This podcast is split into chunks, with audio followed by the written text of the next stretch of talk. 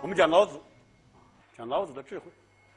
老子的智慧是多方面的，啊，我把它概括为四个层面的智慧：军事智慧、政治智慧、人生智慧和宇宙智慧。我们先来谈他的军事智慧。讲到老子的军事智慧啊，很有意思。从古到今，都有人呐曾经把《老子》一书啊当做兵书。唐代有位大将军叫王真，他讲过一句话，他说：“老子五千言是句句谈兵，句谈兵。”他居然这么讲。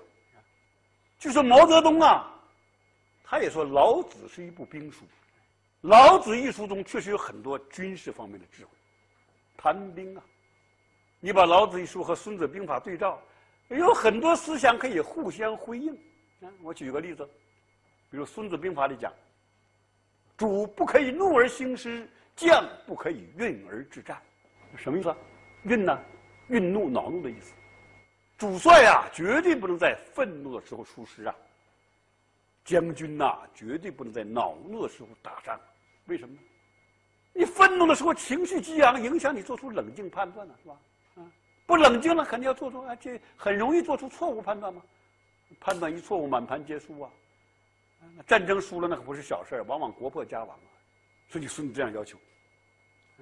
孙子说：“主不可以怒而兴师，将不可以运而制战。”你看老子怎么讲？大家看五个字：“善战者不怒。”老子的语言就这样，非常简洁，言简意赅。五个字：“善战者不怒。”总结了，有没有道理？诸位，太有道理了。古今中外啊，无数啊。战争史的实力呀，在证实着老子。大家都知道的例子，三国大家都很熟悉，是吧？刘备呀，刘备的把兄弟啊，关羽大家知道被孙权害死了。刘备是悲痛万分呐，率领六七十万大军是吧，攻打东吴，啊，破坏诸葛亮啊苦心经营的那个孙吴联盟嘛，啊，孙刘联盟嘛，不惜破坏这个联盟，攻打东吴。他就犯了大忌呀！主不可以怒而行师吗？是吧？愤怒出师，六七十万大军，东吴多少兵啊？东吴才十几万人马嘛，很少的，很危险了。这东吴选择一个主帅叫陆逊，陆逊就牢牢记住老子的话：“善战者不怒。”大军压境，气势汹汹啊！啊啊！陆逊的战略是：我不出战，我不主动迎敌，我消耗你，我回避你。那寨子你打去吧，一个一个打吧，是吧？那寨子都是啊，在非常险峻的山上，打一个费很多很很大力气呀，攻下了一个寨子费很大力气，很多伤亡的。陆逊就这样坚守，消耗你。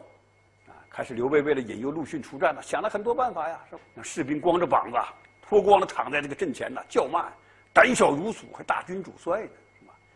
啊，连陆逊的部下都看不过去了。这个陆逊什么呀你？选你做主帅，你胆子这么小啊？向孙权打小报告啊！这个陆逊呐，不适合当主帅，应该撤掉他。但孙权很英明，坚决相信陆逊。哎，陆逊就是这种战略，最后抓住破绽了。刘备呀，他是悲痛万分嘛，很不冷静啊，密营里扎寨有密营里扎寨还是连营，犯了兵家大忌呀。《孙子兵法》坚决反对这样做的。结果陆逊抓住破绽，火烧连营，大家知道是吧？火烧连营啊！可怜刘备六六七十万大军呐，烧了几百人呐，逃到白帝城，白帝托孤嘛，凄凄惨惨的。说刘备之所以输，输的这么惨，没有记住老子的教导吗？是不是？司马懿也如此。诸葛亮和司马懿 PK，大家知道是吧？啊，蜀国和魏国。诸葛亮呢是个大战略家，了不起，他深深的知道啊，蜀国和魏国耗不起。打持久战打不起，为什么呢？蜀国的实力弱小，魏国北方都是他的，他实力强大，是吧？打持久战消耗不起，只能速战速决。诸葛亮军事天才嘛，只要打起来，他就有办法赢，是吧？这司马懿也是个军事天才，也是个大战略家，他也非常清楚诸葛亮就诱他出战，寻找战机收拾他。我就不出战，我不出战你就没有机会啊，坚守也是坚守。诸葛亮也想尽了，嘛，那那招更损呐！有一个招就给司马懿送去什么？送去女人穿的衣服。女人穿的衣服还有胭脂啊、雪花膏什么的，是吧？给他加了一封信，说你这个大军统帅，你胆小如鼠，还配大军做统帅吗？还配做大军统帅吗？干脆变性啊，做个女人得了。司马懿什么反应？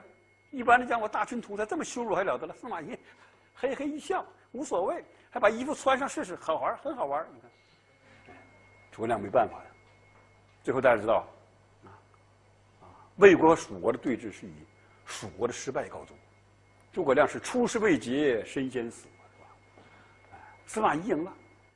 司马懿为什么能赢？当然很多原因很复杂，不是一个战例。老子讲的“善战者不怒”非常重要。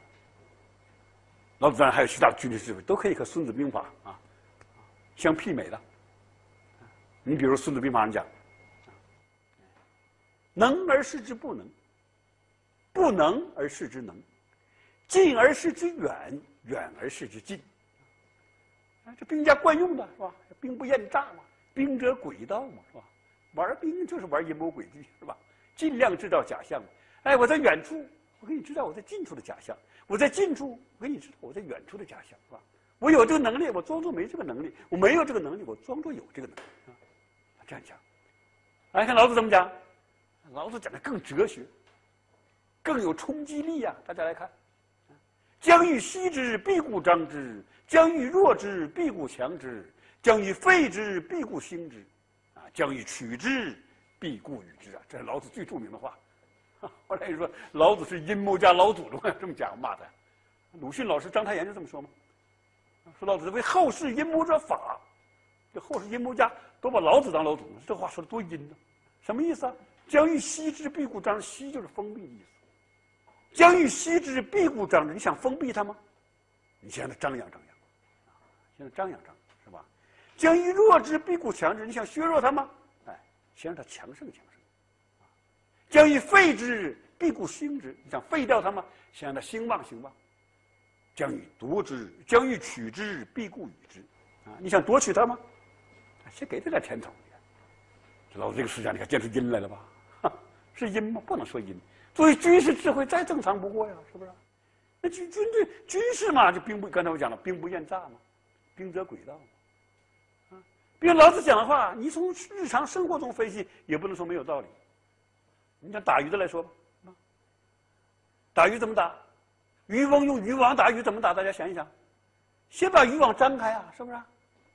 就将欲歙之，必固张之嘛。把渔网张开了，鱼进来了，哎，再把渔网封上，是吧？这就是将欲歙之，必固张之。所以老子这个智慧啊，不能把它妖魔化。老人有人经常引用老子这些话。老子这个人坏，老子这个人阴，不能这么简单的看。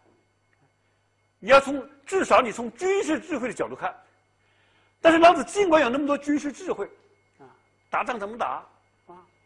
但老子军事智慧最宝贵的不是啊打打杀杀的那个战法，而是啊他的反战意识，这个了不得，诸位。老子是中国历史上非常有名的反战斗士啊，这个了不起啊。在老子的军事智慧中，体现了中华民族的好生之德呀，人道主义呀。大家看老子怎么样揭示战争所造成的伤害，所造成的后果。看《道德经》，师之所处，荆棘生焉。大军之后，必有凶年呐。这什么意思？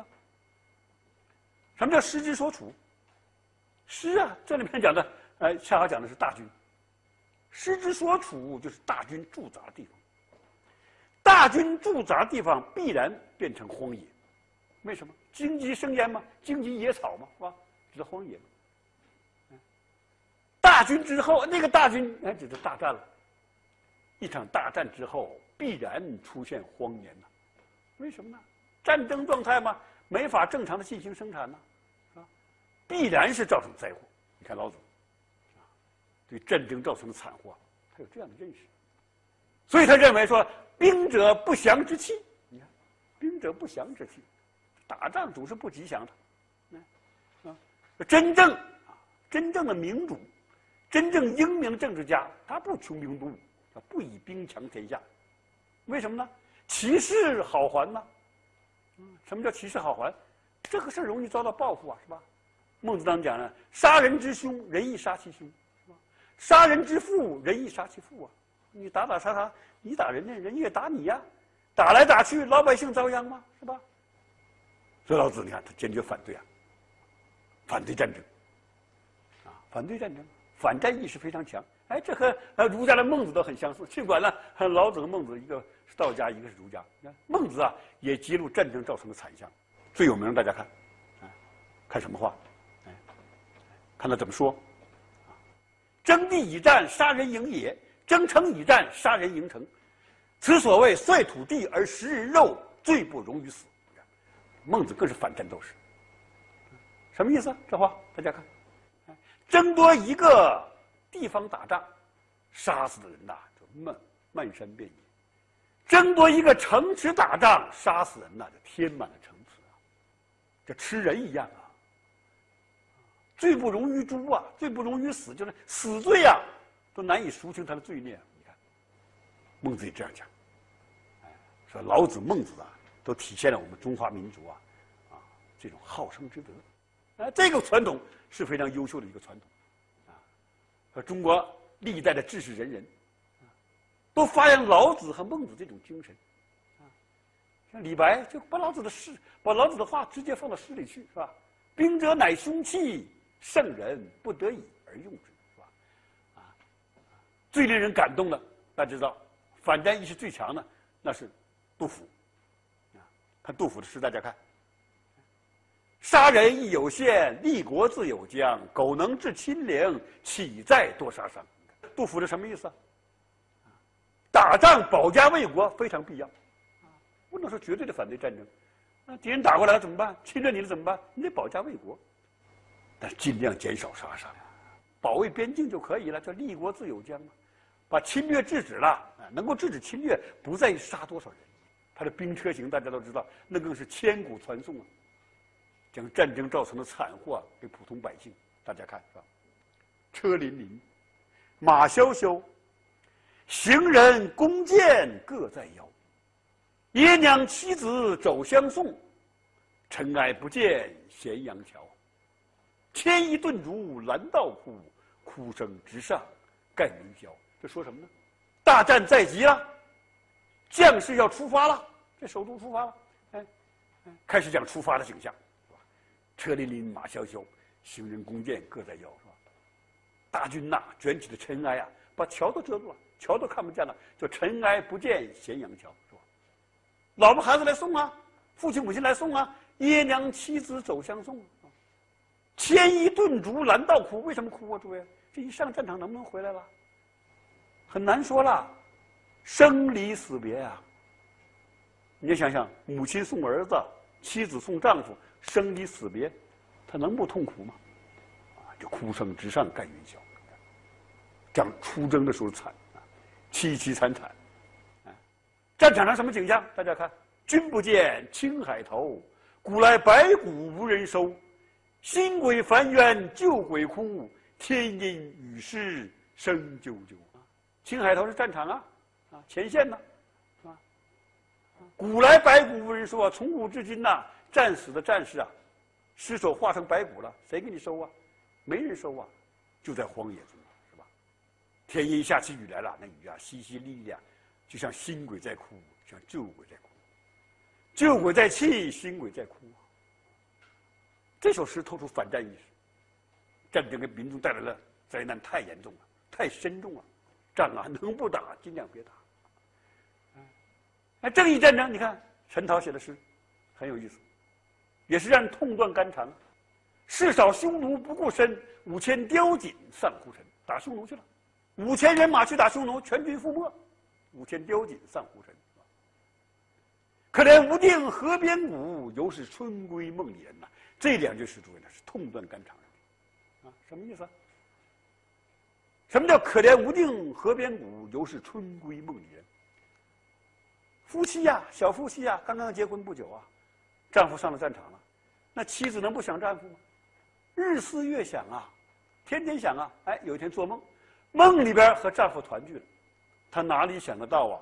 这个梦里和她团聚的丈夫啊，早就战死了，早就化成了无定河边的白骨了。无定河嘛，前线呢，战场，不通断肝肠吗？说杜甫的诗啊，催人泪下。他是个非常伟大的反战斗士，他继承了老子啊，和孟子的反战精神。啊，说战争啊，这个事说起来啊，当然了，正义战争和非正义战争是吧？保家卫国的战争当然非常重要，但是呢，战争毕竟要死人，是吧？战啊，能不打还是不打。而我们中华民族呢，讲这个好生之德，这个了不起，是吧？说现在经常有一种大家知道，这个呃，中国经过三十年代的经呃三十年改革开放，经济发展恍若隔世啊，我们的经济强大起来了，我们的国际地位也提高了，看国际上有一种声音了，是吧？啊，中国要称霸，是吧？中国威胁论，是吧？我们在我们当然要要要要竭力的解释啊，我们中国人不称霸啊，我们不造成威胁啊，是不是？其实我可以呀，给政治家们提供一个很好的理由。你不能抽象的简单谈啊，我们呃富了，我们强大了，也绝对不称霸。你光这样讲不行啊。你光这样谁信呢？人家凭什么信你啊？你大家知道说，你看这挤公共汽车，一上脚蹬板儿，立刻变心眼儿，是不是？哎。公共汽车挤得非常厉害，我的车下往上挤的时候，这车千万别开，千万别开，是吧？我一挤上去了，哎，车赶快开，赶快开，是吧？一上脚蹬板，立刻变心眼儿。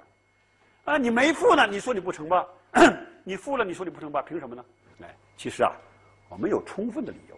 我给政治家们出个主意，你就讲，我们中华文化，它就是一个不称霸的文化。它就是一个反战的文化，是这样的。中国人是不搞扩张的，从古至今的文化基因这样啊，啊，就人本性如此一样。这个人他本来就很木讷，你就不用啊指望他去开拓、去勇敢，是不是？哎，我们中华文化好生啊！你看，从老子到孟子，你看，嗯，到李白到杜甫，反对扩张战争，甚至正义战争，嗯，他都要你限制。您刚才孟孔子这个杜甫讲的是吧？杀人自有限，呃，呃，杀人亦有限，立国自有疆。苟能致亲陵，岂在多杀伤？讲这个，嗯，《孙子兵法》，大家知道，孙子大军事家，哎，不战而屈人之兵，讲这个。上兵伐谋，仗能不打就不打。老子更这样，大家知道啊，哀兵必胜，讲的，嗯，嗯，兵者不祥之器，都讲这个思想，嗯。说看来正义战争在我们中国也是啊，啊，能不打就不打，哎，打匈奴很必要啊，是吧？那总侵扰北方啊，汉武帝打匈奴，那为中华民族啊啊疆域的稳定发挥了重大作用啊，是不是？这个打匈奴甚至改变欧洲版图，大家知道的。后来匈奴啊啊北南匈奴和汉族同化了，现在我们说了，汉族人其实都是杂种，哎哎，里边都有很多少数民族血统，不就包括匈奴？啊，北匈啊，南匈奴和汉族同化了，北匈奴呢传到欧洲去了，传到欧洲把欧洲当地的土著给打败了，把欧洲的土著啊那些哥特人等等打到往南跑嘛，往南跑的本来南方是古罗马呀，古罗马帝国呀，哎，很辉煌的帝国呢，哎，让北方的蛮族给战胜了，进入黑暗的中世纪，这改变版图，这样汉武帝雄才大略吧，但是既汉武帝居然如此的。啊雄才大略，他的战争也招人非议，啊，杜甫写诗吗？五皇开边意未已吗？就谴责他吗？那汉武帝自己在晚年呢，也下轮台诏罪己呀，专门发诏谴责自己。我这皇帝当的不够格，我当皇帝净发动战争了，啊，搞得老百姓啊啊，日子非常惨呐，这有罪呀，自己谴责自己呀，是吧？轮台诏罪己，你看，都是反战意识。所以从这个角度你分析啊，我们文化基因是反战的，是爱好和平的，不称霸的。哎，能扩张的时候我们都没扩张啊，是吧？说以后我们强大了，我们也不扩张。哎，有个文化的根据，这样就有点说服力嘛，是吧？这样，所以说起来，诸位啊，老子的讲法是真有道理。不管怎么样，中国有句老话叫做“啊，乱离人不如太平犬”。大家看打仗很热闹，是吧？他看电视剧可以呀。哎，为什么大家喜欢看三国？啊惊心动魄呀，阴谋诡计呀，战争场面那太太煽情了，是不是？太有冲击力了，太震撼了。但大家想一想，那你看三国很热闹啊，讲三国也很爱听，是吧？哎，但是如果让你生活在三国时代呢？你试一试。啊，前段时间有一个中国《中华遗产》杂志的采访我，啊，他向我谈什么问题呢？中国历史上哪个时代幸福指数最高？哎，我就回答我哪个时代最和平？哪个时代幸福指数最高？首先是和平，诸位啊。国家动荡，啊，天下大乱，发动战争，最倒霉谁？最倒霉就是老百姓。就国家不能乱，啊，不能乱了，啊，不要太指望英雄，不要太欣赏英雄，诸位啊。英雄多，百姓苦啊！英雄越多，百姓越苦啊！你看三国是吧？那曹操都写诗啊，啊，白骨露于野，千里无鸡鸣啊！愿意生活那个时代，说仗能不打就不打，啊，和平的解决问题是吧？哎，我赞成这个原则。哎，那么老子的军事智慧固然非常精彩。但老子更精彩的智慧是他的政治智慧。政治智慧，讲到老子的政治智慧啊，我们会立刻想到他一句名言，叫什么呢？叫“治大国若烹小鲜”。这话说的大家听听。每读到这句话，我就非常感慨。我老子什么脑壳呢？那什么脑袋呀？那形成这种奇特的思想啊？这么另类的比喻啊，诸位。治大国若烹小鲜呢？什么叫小鲜？什么叫鲜？诸位，啊，古代鲜就是鱼，小鲜就是小鱼。烹小鲜嘛，煎小鱼儿啊。嗯，煎小鱼儿怎么煎？咱们懂烹调的知道，煎那个小鱼儿，你不是总翻它的，是吧？不能总翻它呀，翻来翻去就翻碎了。掌握火候啊，慢慢来。这说说明什么意思呢？啊，老子用煎小鱼儿来比喻治理国家。一句话，不折腾。治理一个国家，不要瞎折腾，不要自作聪明折腾老百姓，要无为而治啊！老子这样一个思想，你看，这无为治啊，有人经常说啊，这是消极的，啊，无所作为的，根本不是那么回事和消极和无所作为毫无关系。老子的无为而治，首先体现了对民众。啊，生存状态的关注，老子这个人呐，其实很热心肠。后来很多人误解他，啊，说他是阴谋家，这个那个的，是吧？其实他很热心肠。啊，谈到百姓的生存，你看老子啊，他也像儒家一样，批判统治者的贪婪。大家看，他怎么说？民之饥，以其上十岁之多，是以饥。老百姓为什么忍饥挨饿呀？